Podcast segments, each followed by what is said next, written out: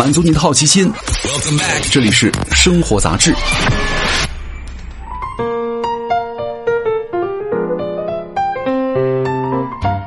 各位好，欢迎来到生活杂志，我是奥巴庆。今天我们来跟大家聊一聊电影票。这个不知道这今年这么多电影，你们看了几部啊？什么《流浪地球》啊，《无名》《满江红》《深海》。其实春节档每一部呢都各有特色，那你就看全了。你说还行，那我这个都买。但是你订完票之后才会发现，嚯，几百块瞬间没了。怎么感觉这个电影票变贵了？难道这个是你的错觉吗？高票价当然不是错觉。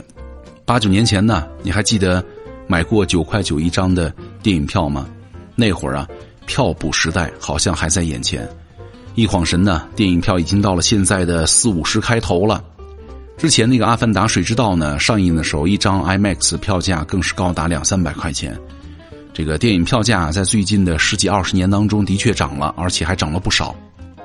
根据中国电影产业的报告呢，从二零一六年到二零二二年的七年当中，全国的平均票价上涨了九块钱，涨到了四十二块一，而一线城市的电影平均票价呢，更是达到了五十一点一元。热闹的春节档啊，更是票价水涨船高的时候。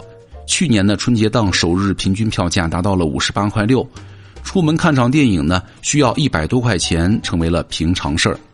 动辄五六十块的电影票价，每一张都是不甘心和肉疼的结晶。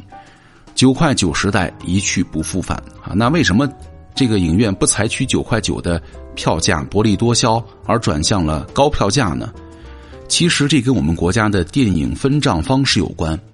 我们国家的电影行业呢，主要采取了分账发行电影的方式，也就是说，电影放映之后呢，获得的票房收入会分别流向制作方、发行方和影院院线三方。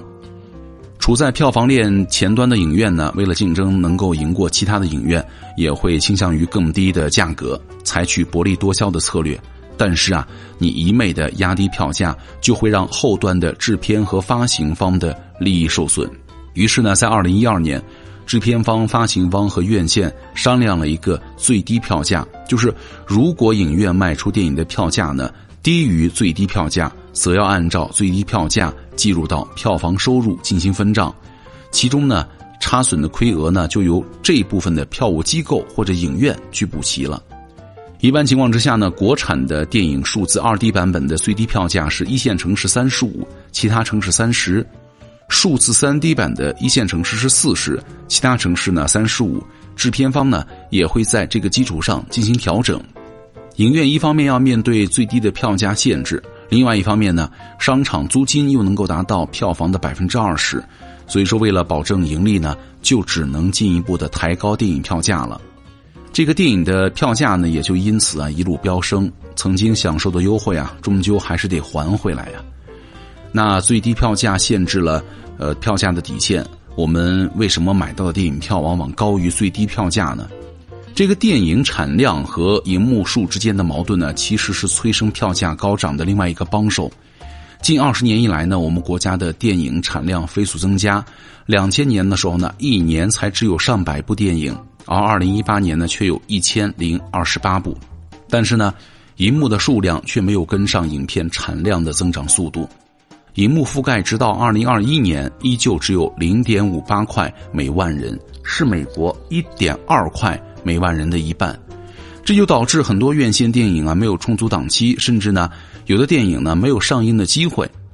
二零二一年电影的产量总共呢有七百四十部，但是呢能够在影院上映的国产片是六百九十七部。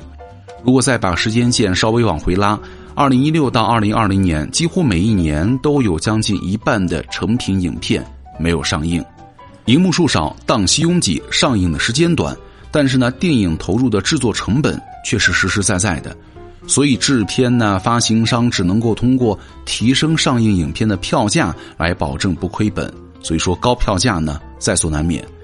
但是啊，高票价也带来了恶性循环。本来我们国家的观影人次占到了全国的比重呢就不高，那么在高票价的影响之下呢，更多的人也就放弃走进电影院了。来看电影的人少了，电影票房收入啊便需要由更高的票价来保证。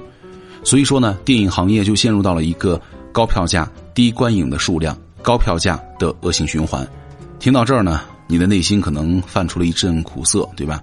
消失的钞票啊，仿佛编造了一个离家出走的借口，好让你略微宽心。说你看，他也有他的苦衷嘛。好，以上就是今天的生活杂志全部内容。我是奥巴庆，咱们下期见。